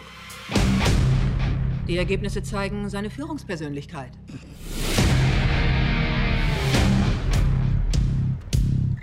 Hey, Onkel Dick. In der Familie groß zu werden, fordert Opfer. Du bist mein Neffe. Ich möchte alles für dich tun, was ich kann. Schenke ich dir. Ich will aufs College. Wenn ihr mich damit erwischen, kann ich das knicken. Du nimmst diese Boxen, ja? Und im gleichen Augenblick schwörst du dir, das ist das letzte Mal, dass ich irgendwas klaue. Ganz einfach. Jetzt reden wir, oder jetzt rede ich, über The Many Saints of Newark, der Sopranos-Film, der vor kurzem rauskam. Ich weiß nicht, ob ich das erwähnt hatte über, über die vergangenen Monate bei unseren Aufnahmen, aber die letzten fünf Monate habe ich mit meiner Freundin die ganzen sechs Staffeln Sopranos durchgeschaut. Fünf Monate? Wow. Ja, ja. Das sind lange Staffeln, oder? Es sind lange Staffeln. Das ist irgendwie, ja, 13, 13 Episoden, ah, eine Stunde. Okay. Und dann die le letzte Staffel ist dann nochmal doppelt so lang, glaube ich. So irgendwie über 20 Episoden. Aber wir haben es dann immer so abends ein. Mal Ja. eine, zwei Episoden abends mal immer. Okay, dann dauert das auch Und- fünf Monate, ja. Ja, ja, klar. Haben wir es halt über die Zeit gestreckt. Es war halt unsere Show, Mhm. die wir halt immer zusammen geguckt haben. Ist etwas, was ich noch machen muss mit äh, Sopranos tatsächlich. Muss ich, also, Ja, das, für mich war es auch das erste Mal. Für sie war das das zweite Mal, dass sie die Show gesehen haben. Für mich war das das allererste Mal, dass ich auch von, von den HBO äh, Prestige-Shows, die ich gesehen ich habe auch The Wire noch nicht gesehen. Ja. Oder Boardwalk Empire oder all, all die Sachen habe ich mir noch nicht, habe ich, nicht, dass ich mich nicht angetraut habe, ich kam halt einfach noch nicht dazu. Obwohl ich alle gern sehen will. Und jetzt, nachdem ich Sopranos gesehen habe, natürlich auch noch die anderen auch, weil ich auch ein sehr großer Fan der Show bin. Sie, sie, sie verdient all den Ruhm, all den Hype als, als Prestige-Drama, als das erste große goldene TV-Show, die gemacht wurde, als Flagship-HBO-Titel. Das verdient es halt vollkommen. Die, die Performances sind krass. James Gandolfini ist ein unglaublicher Schauspieler. Und ich glaube, ich, ich weiß nicht, wie es zu dem Prozess kam. Ich weiß nicht, ob irgendwie am Anfang der Pandemie die schlauesten Leute zusammengekommen sind und dann gesagt haben, es werden sicher ein Haufen Leute Sopranos schauen. Wieso produzieren wir nicht einfach einen Film mit der Vorgeschichte? Ich weiß nicht, ob es so banal ist. Aber Also ich, ich habe ein Interview mit dem Autoren, der auch der Showrunner der Serie war, gehört und ich glaube, wenn ich mich Mhm. recht erinnere, wurde er mehrmals gefragt, ob er nicht ein Prequel oder sowas machen will und hat es immer abgelehnt. Und ich weiß nicht mehr, was genau der Grund war, warum er dann letztendlich doch zugesagt hat. Wahrscheinlich, ich glaube, er hatte einfach eine Idee, die ihm gefallen hat und so und dann. Ja, das kann gut sein. Vor allem, weil sie halt auch in diesem Film, also dieser Film, directed by Alan Taylor, der unter anderem Thor, The Dark World gemacht hat und Terminator, einer von denen, Genesis, Mhm. der von 2015 mit Emilia Clarke und ein paar anderen nicht so bekannten Sachen. Hat sich jetzt an The Many Saints of Newark gesetzt. Hier natürlich ein, ein besonderer Faktor vom Film ist, ist, dass Tony Soprano von dem Sohn von James Gandolfini gespielt wird, von Michael Gandolfini, der auch eine sehr gute Arbeit leistet. Und auch er nicht der Einzige ist. Wir haben Alessandro Nivola, Leslie Odom Jr., den wir, den ich zumindest kannte aus ähm, One Night in Miami, der aber anscheinend auch bei Hamilton dabei ist und Murder on the Orient Express und auch bei Knives Out 2 dabei sein wird. Yes. Wir haben Ray Liotta, wir haben Michael De Rossi, Vera Farmiga ist da, die natürlich wie immer gut ist. John Bernthal spielt John Bernthal. Billy Magnuson, John Margaro, Michael Imperioli macht, den, macht das Voiceover, der natürlich ein, einer der größten Parts der Show des Sopranos war. Ja, hier geht es halt darum, um jetzt nicht zu sehr irgendwie so in die Geschichte der eigentlichen Show einzugehen, aber als Prequel nimmt es halt viel davon auf. Hier geht es im Prinzip, das Voiceover beginnt mit Michael Imperioli, der Tony Sopranos Neffen spielt in der Show und er quasi den Film introduced und über Tony redet und über seinen Vater Dickie Multisanti, der über den oft in der Show geredet wird. Ah, Dickie, wie mein Vater war, der ja auch für deinen Vater gearbeitet hat und die war wie früher halt Mafia und bla bla bla. Mhm. Und jetzt gehen wir halt dann, in diesem Film geht es halt dann speziell um Dickie. Und dann zu, bis zu einem gewissen Teil geht es halt darum, wie er als so zweite Vaterfigur Tony Soprano beeinflusst hat und versucht hat zu beeinflussen und dann wie wiederum, wie sich das halt dann auf die Show spiegelt, wie halt Tony Soprano seinen Sohn halt, Christopher Moltisanti, halt dann beeinflusst in der Show und wie er versucht zu sein. Das ist die Prämisse des Films und leider verhakelt sich der Film ein bisschen zu sehr darin, die Anekdoten, die erwähnt wurden in der Show, zu zeigen, als wirkliche Szenen im Film. Also man sieht halt von jedem Charakter ein bisschen was. Mm, okay. Ein bisschen was von der Mutter, ein bisschen was vom Vater, ein bisschen was von, von den jungen Versionen, von den, von den Charakteren aus der Show. Jeder kriegt so ein, so ein klein, kleines Intro und jeder kriegt so eine Anekdote, die so halt 30 Jahre später in der Show erzählt wird. Ah, könnt ihr noch an das erinnern? Das haben wir, das wurde gemacht und das ist passiert. Und da verhackelt sich halt der Film ein bisschen drin, was halt sehr schade ist, weil diese zweite Vater-Figur-Sohn-Dynamik, die halt, die, die versucht aufzubauen zwischen, zwischen Dickie und zwischen Tony, die halt dann so direkten Einfluss darauf hat, wenn man das halt nach der Show anschaut mit Tony und Christopher, also den Sohn, ist super interessant. Und es hat auch so, es hat einen guten Kern, wo, wo, wo sie einiges Gutes hätten draus machen können. Und leider, er verliert halt irgendwie den Faden, weil er sich einfach nicht darauf konzentriert, der Film, auf, auf, auf diese Dynamik, die eigentlich der Fokus vom Film hätten sein sollen. Man, man, man geht ein bisschen zu sehr auf die Mutter ein. Sie, sie bringen einen neuen Charakter rein, der nichts mit der Show zu tun hat und auch nicht wirklich was im Film, also auch nichts im Film wirklich macht, außer dass es halt, okay, wir wollen auch so ein bisschen einen Kontrast zeigen zwischen The Italians und The Blacks, die halt auch dann versuchen, so Geld zu machen. Mhm. Und es wird weder was irgendwie gesagt, Wichtiges, noch wird es halt sehr aufgezeigt. Das ist, es ist sehr interessant in dieser, in dieser Periode, halt irgendwie so 60er, 70er äh, Newark, diese Mafia-Periode. Wenn es irgendwie eine Miniserie gewesen wäre, wo sie sich wirklich Zeit gelassen hätten für alles, dann hätte es wahrscheinlich sehr stark werden können. Aber so in halt glatten zwei Stunden das irgendwie so viele verschiedene Sachen reinzupacken. Irgendwie ein bisschen was Race Relations, dann ein bisschen was er mit seiner Mutter, dann minimal er mit seinem Vater und dann er und Dicky und dann Dicky mit seinen eigenen Problemen, weil da geht es auch darum, wie er äh, Probleme mit seinem Vater hat und mit der neuen Freundin, die sich sein Vater aus Italien mitgenommen hat, mit, mit, mit einem sehr jungen Mädchen. Und da kann man dann sofort sehen, was da, in welche Richtung sowas laufen kann, wenn mhm. dein Vater eine wenn du jetzt eine sehr hübsche und junge äh, Mother-in-Law auf einmal hast als Mafioso. Oh boy. So. Oh boy, genau. Und ja, es ist halt sehr enttäuschend für jemanden, der die Show gesehen hat und sehr nonsensical für jemanden, der die Show nicht gesehen hat, weil niemand sollte sich diesen Film anschauen, wenn man nicht ein Sopranos-Fan ist. Als Fanservice ist er, er ist gut. Ich, ich, hab, ich bin selber, hab ich relativ schnell gemerkt, dass es jetzt kein großartiger Film wird.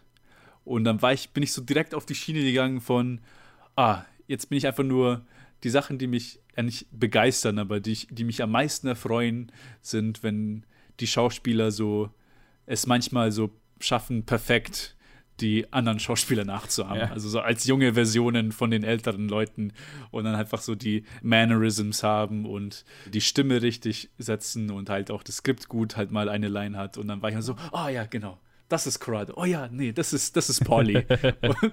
was halt so ein bisschen stupide ist. Äh, aber auf dem Level hat es Spaß gemacht. Okay. Aber so als Film als sich, take it or leave it. Ich weiß nicht. Also ich würde ihn eher nicht empfehlen als so als Werk für sich. Wenn man einfach nicht genug von den Sopranos kriegen kann. Und für uns war das so, als die, als die Show zu Ende war, so, ah, wir haben uns richtig gefreut, weil wir so mitten Staffel 4 haben wir dann irgendwann im August dann gesehen, oh, die machen einen Film, der kommt bald raus, oh, den schauen wir uns dann an. Mhm. Und das hat uns dann, haben wir uns auch darauf gefreut gehabt. Und ich glaube, so äh, in dem Sinne, wenn man sich den nach der Show anschaut, wird man schon seinen Spaß damit haben. Aber ja, es ist halt Fanservice a lot. Ja, und ja. das hindert den Film halt an, an vielen Stellen, was halt sehr schade ist. Und ja, das, das ist mein Fazit zu The Many Saints of Newark. Trenner.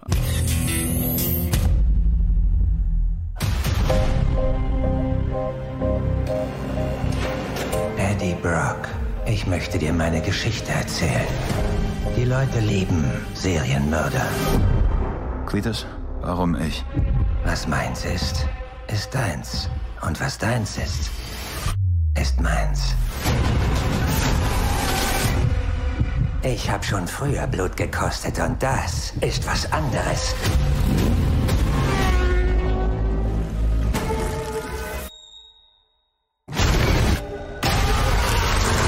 Das Einzige, was ich je auf dieser Welt wollte,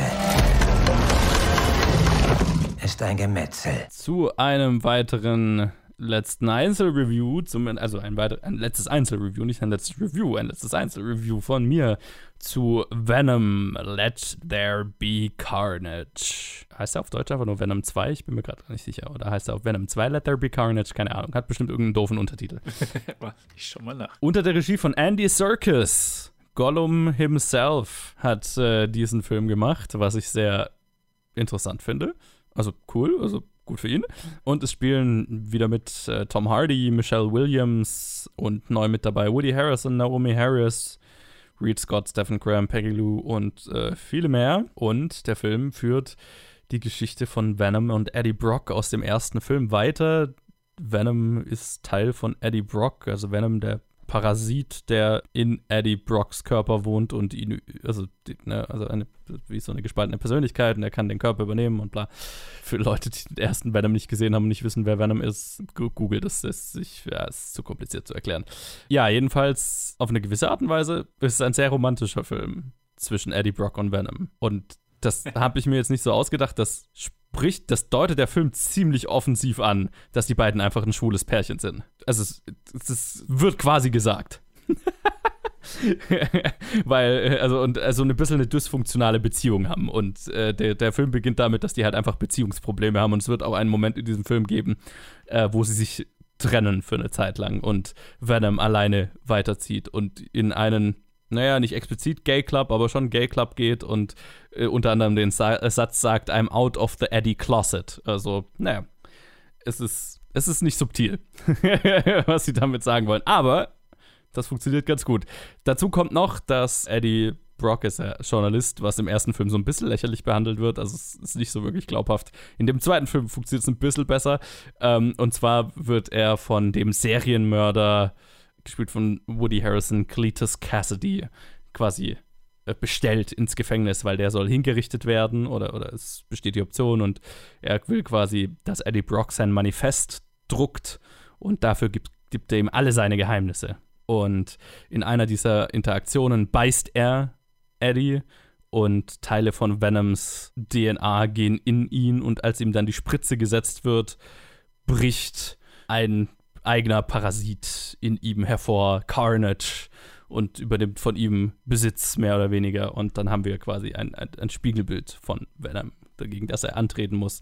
Und äh, der ist auch noch, also Carnage slash äh, Cletus Cassidy ist auch noch dabei, äh, seine Freundin zu befreien, ähm, gespielt von Naomi Harris. Shriek heißt die, die auch Kräfte hat, so ein bisschen wie Black Canary ähm, in, keine Ahnung, Birds of Prey. Also sie kann laut schreien und dann gehen Dinge in die Luft, keine Ahnung. Also produziert Schallwellen, whatever, nicht so wichtig. Also wir haben ein Serienmörder Bonnie und Clyde Duo gegen Venom, der Beziehungsprobleme mit Eddie Brock hat.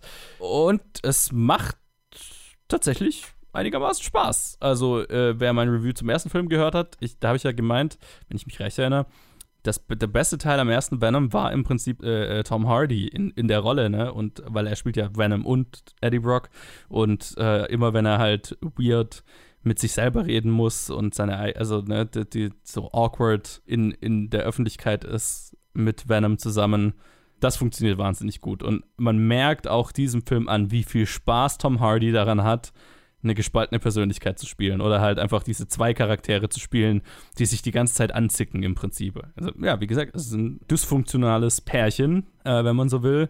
Also gibt eine großartige Szene, wo Eddie von seiner, also er, er ist ja eigentlich verknallt in Michelle Williams und die hat einen neuen und das erfährt er, dass die verlobt sind und dann ist er hat er, hat er Herzschmerz und Venom äh, beschließt, okay, ich mache dir jetzt was zu essen oder ich, ich verwöhne dich sozusagen und richtet dabei natürlich absolutes Chaos an und macht Venom, äh, also Venom, also Eddie schlendert halt durch die Wohnung und die ganze Zeit kommen irgendwelche Tentakeln aus ihm raus, die irgendwelche Eier in die Pfanne hauen und irgendeinen Drink zusammenmixen und was weiß ich. Also man sieht es im Trailer so ein bisschen. Es ist tatsächlich einfach eine sehr gute Szene, weil es ist, ähm, ja, klassisches Beziehungsdrama, aber halt mit einem schleimigen Parasiten als ein Teil dieser Beziehung.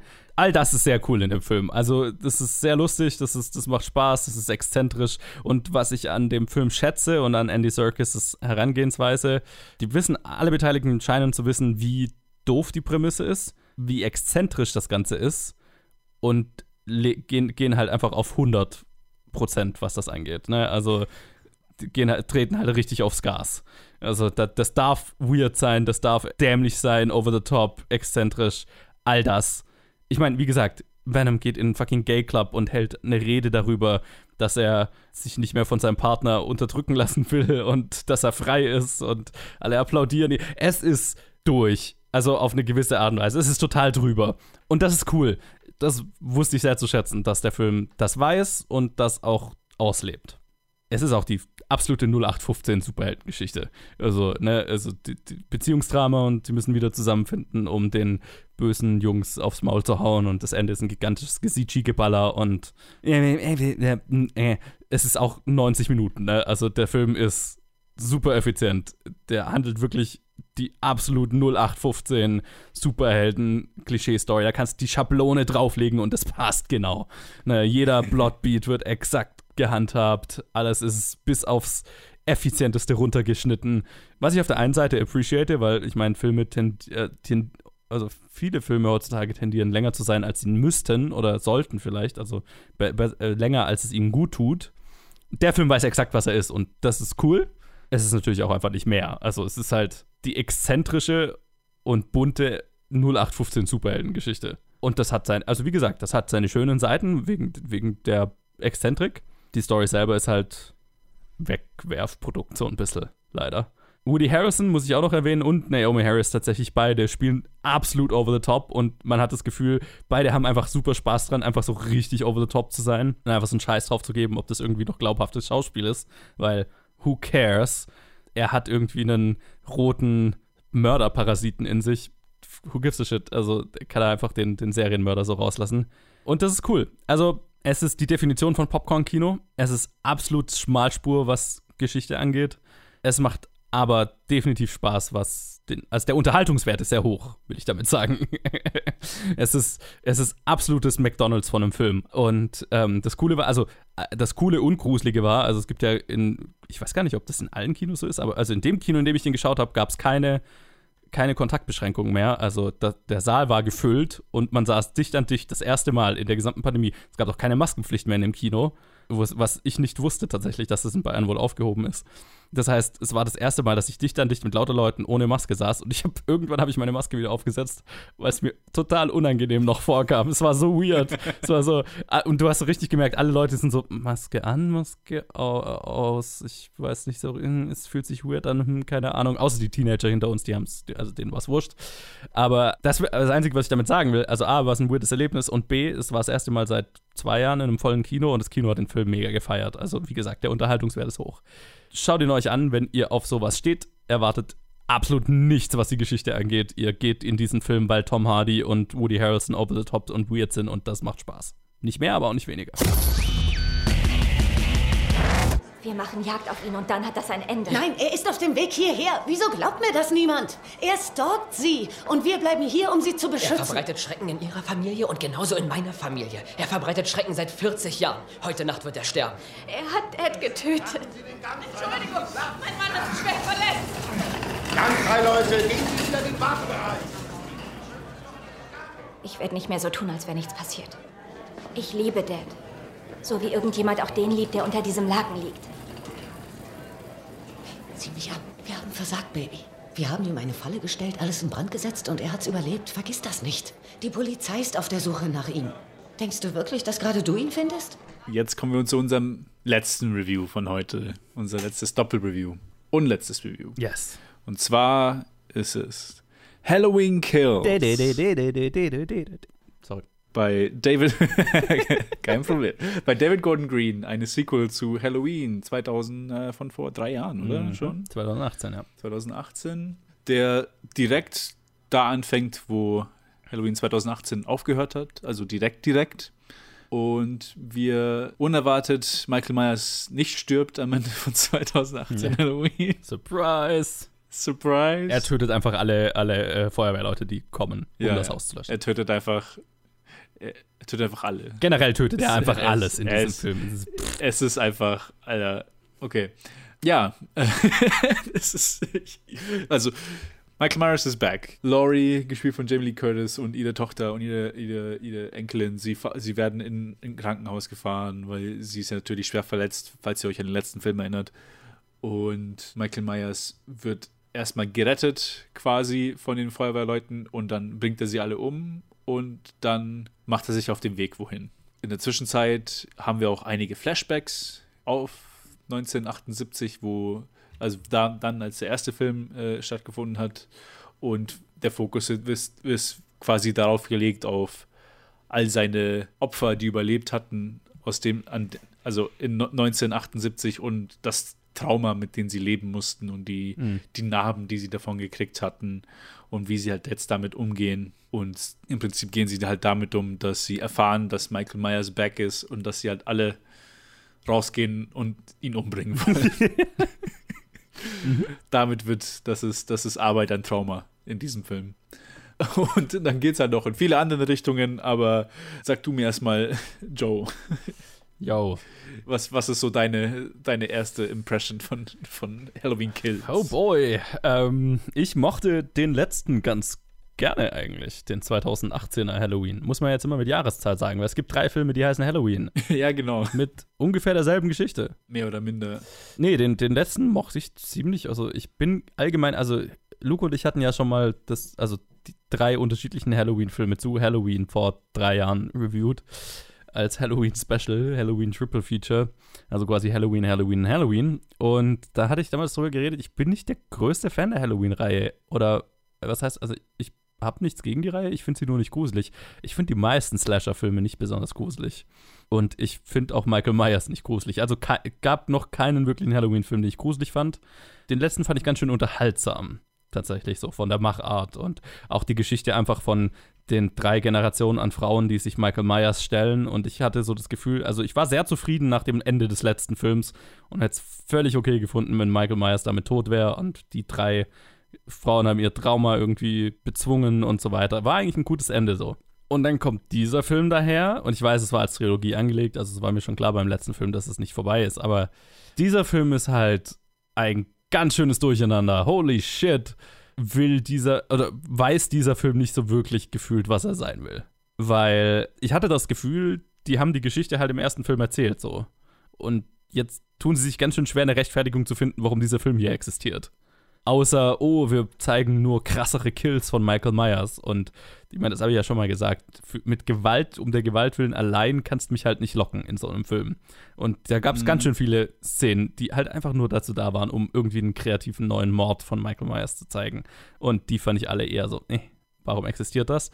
Und die Geschichte, die der Film irgendwo noch versucht dann zu erzählen, ist die von irgendwie Mob-Mentality, so, ne? Irgendwie das, wie, wie diese Stadt durch die Furcht, durch das generationenübergreifende Trauma, dass sie alle von dieser Person von Michael Myers haben, sich in so einen Blutrausch hochschaukeln lässt von ein paar wenigen und dann vielleicht Jagd auf den Falschen macht oder dass das halt auch die Falschen erwischen kann.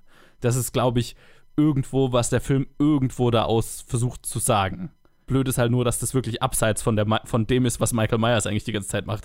Weil der Film erzählt die Geschichte über diesen Blutrausch dieser Stadt und nebenbei stapft da noch Michael Myers rum und killt immer mal Leute, damit wir auch zufriedengestellt sind und genug Morde gesehen haben in diesem Film.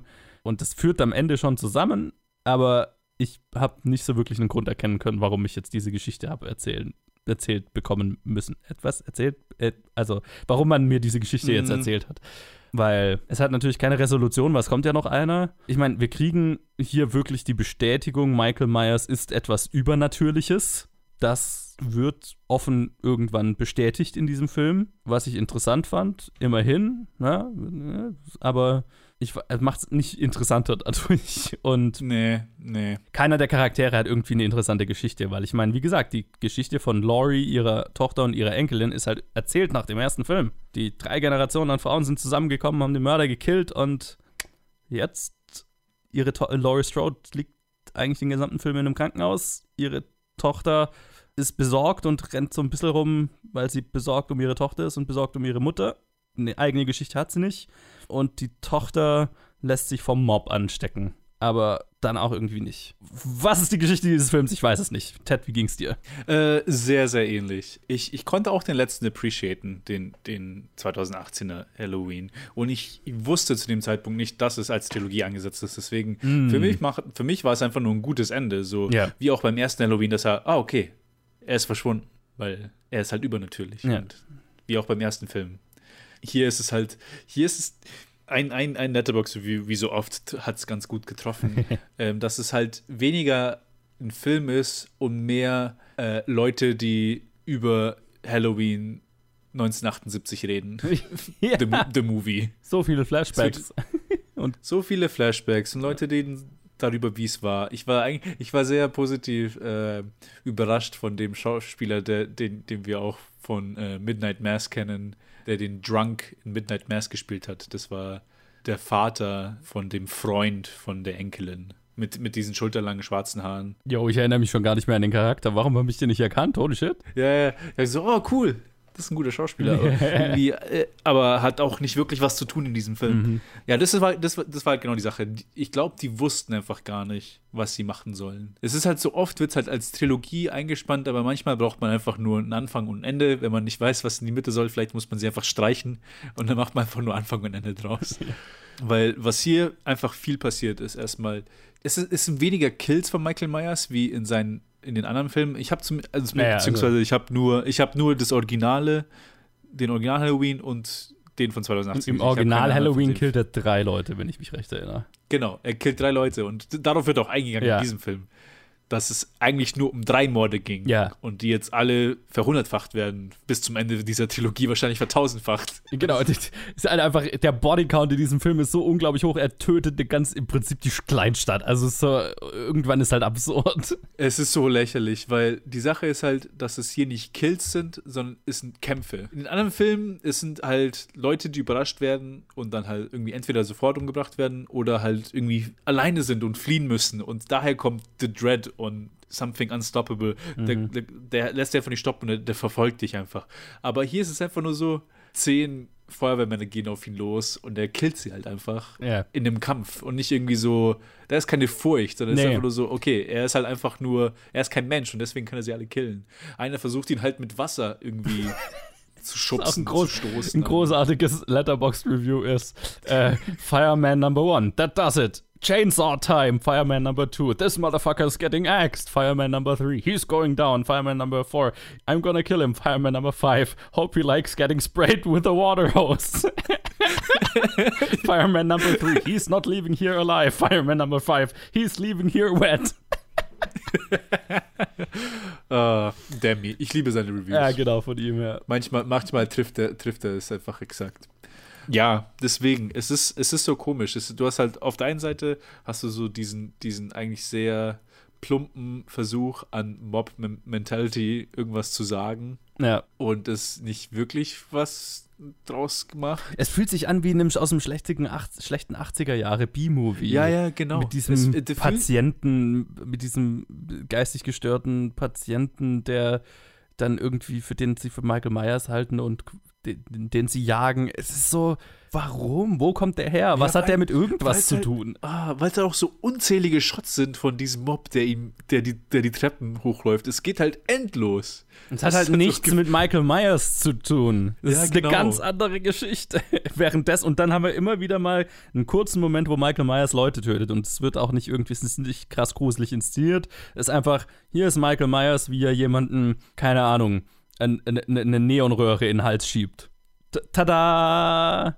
Ja. Warum? Genau. Keine Ahnung. Sollte es mich jetzt gruseln? Nee, nicht wirklich. So war es nicht inszeniert. Es ist einfach nur dazu da, damit ich sehen konnte, wie Michael Myers jemanden eine Neonröhre in, in den Hals schiebt. Ja, ja. Einfach nur um gory zu sein Ja. und nichts anderes. Und es ist so belanglos, Ja. diese ganzen Kills. Und das ist ja die Sache. Beim ersten Film sind es drei Leute und du hast ein Setup von allen drei Leuten. Das sind natürlich in, in den, nicht, nicht im Klischee, aber so halt wie diese Filme sind. Ah, das sind promiscuous Teenager Ja. und die sterben, weil sie Sex haben und has the rules, Scream. Ja, genau. Aber also die Sache ist halt, du bist auch mehr mit den Leuten. Du hast, du nimmst dir Zeit mit denen. Und hier, wo man sich vermeintlich Zeit nimmt, mit so einem- es wird so ein Set von Charakteren, die halt so, die Traumatisierten von vor 30 Jahren, Mhm. die halt jetzt so ihr ganzes Leben das mit sich getragen haben. Und man lernt sie, aber man lernt halt auch nicht wirklich was über die. Und dann, je weiter man geht und man merkt so, ah, okay, der lässt, der ist halt einfach kein Mensch. Das ist halt einfach der Teufel. Ja. Pure Evil. Und dann fangen auf einmal alle Charaktere an, aber vor allem Jamie Lee Curtis, ihr Charakter und der, der Sheriff, der auch vom letzten, der auch noch überlebt vom letzten Film. Ja. Fang, ein, fang, einfach, fang einfach an, ihn, ihn zu, zu mythikolisieren, als ob, als, als ob sie über, über einen Drachen reden oder sowas. So, über irgend, irgend so Folklore von vor 500 Jahren. So, ah, und he is that. Und when he does that. Und dann sagen sie so, vor allem mit dieser Mob-Mentalität, und dann so, he turned us into this. Als ob, als ob irgendwie er das Wann? geplant hätte oder so. Also es ist so lächerlich. Ah, es ist der, der Film, das, der, ah, das ist so wie, als würde er halt, äh, wie, wie sagt man, Round Pack in a, äh, äh, nee, a Square Pack in a Round Hole. Also, Ja, genau. äh, und, und er zwingt das halt einfach, ne? Das ist so, äh, wir hatten so zwei, drei Ideen, warum es eine Idee wäre, diesen Film überhaupt zu machen und die gehen eigentlich nicht wirklich zusammen und jetzt biegen und auf biegen und brechen bringen wir diese Elemente zusammen. Es ist ja. Es der Film funktioniert eigentlich nur an vereinzelten Stellen, wo Michael Myers mal. Also, ne, der, der Kampf gegen die Feuerwehrleute war cool inszeniert. Habe ich so noch nicht gesehen. Und dann vielleicht hier und da noch einen Moment. Ja, ja. Und das war's. Und das war's. Ja. Deswegen, keine Ahnung. Ich mein- ich würde halt sagen, Ich, ich habe ich hab den Film an Halloween in einem ziemlich vollen Kino geschaut. Also äh, Halloween um 22 Uhr war ich im Kino mit, also lauter Leuten, die in Verkleidung und so weiter. Und ich habe gedacht, ah, das wird ein, eine Vorführung, wo die Leute den Film richtig abfeiern und so weiter. Nicht. Also nicht, dass das deutsche Publikum jetzt dafür bekannt ist, dass sie im Kino besonders laut sind, aber bei dem Film, ne, Venom war deutlich mehr los. Ja, ja, ja, kann ich mir vorstellen. Ja, hier ist einfach, es ist, es ist halt so, sie wussten halt nicht, was sie machen sollen. Ich glaube, vielleicht hat er einen Plan für das Ende der Trilogie und vielleicht wird es besser. Aber ich erhoffe mich, ich erhoffe mir ehrlich gesagt nicht allzu viel. Die Foundation war ganz gut. Also wirklich, der erste Film, Ja. der hat schon Spaß gemacht. Den fand ich auch jetzt nicht gruselig oder so, aber ich, ich fand ihn um einiges effektiver Ja. als, als das hier. Der war effektiv, ja. Und ich weiß nicht, was er geplant hat für den dritten Teil. Ich persönlich würde den zweiten Teil nicht empfehlen, außer ihr wollt halt, ihr könnt nicht genug von Michael Myers kriegen und ihr wollt auch den dritten Teil sehen und ihr müsst im Prinzip. Ihr könnt auch den hier sparen. Also ihr, ihr könnt euch denken, was passiert ist. Und wahrscheinlich gibt es auch wieder so ein Flashback am Anfang, de, am Anfang des Films, wo Ja, man irgendwie genau. die, die Filme wieder verbindet und dann weiß man, was passiert ist. Im zweiten. Ja, nee, er Ja. lohnt sich halt nicht. Ich, oh, ich hoffe, es ist einfach vorbei nach, nach dem dritten. Es ist halt einfach, das Franchise ist halt, ist halt eigentlich kein Franchise, Mann. Das funktioniert ein, maximal zwei Filme und dann ist es erzählt. Weil Ja. jeder darauffolgende Film ent, muss, muss entweder die, den Kill-Count erhöhen, um noch krassere Kills zeigen. Das ist dann ein Grund, warum du den Film weitermachen kannst.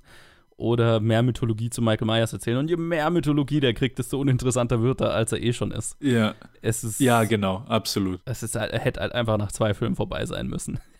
100% richtig. Ich finde heutzutage, man ist halt, entweder wir sind an der Zeit vorbei, wo ikonische Killer erfunden werden können, oder vielleicht sind einfach Leute, können einfach nicht aus den 80ern und 70ern raus und einfach recyceln, recyceln, recyceln, anstatt irgend, sich irgendwas Neues auszudenken. Ich will auch keine, diese ganzen anderen Slasher-Killer, muss ich auch nicht unbedingt neue Filme von über Nee, die sehen. Aber Mai, das ist die, die Generation, die damit aufgewachsen ist, sind die, die gerade Filme machen. Also. Ja, das stimmt, das stimmt auch, ja. Nur halt bei Halloween ist halt so, dass halt man nie wirklich eine Pause hatte. Es wurde Ja. schon ziemlich, also ich meine, es sind, es sind ja irgendwie, bisher sind es schon zwölf Filme oder was? Zwei, vier, sechs, acht, zehn Filme sind's. Ja. Jawohl, halt viele wurden schon noch in den 80ern gemacht, ja. Ja, ja, war, Nee, schon, war schon eine Pause, aber.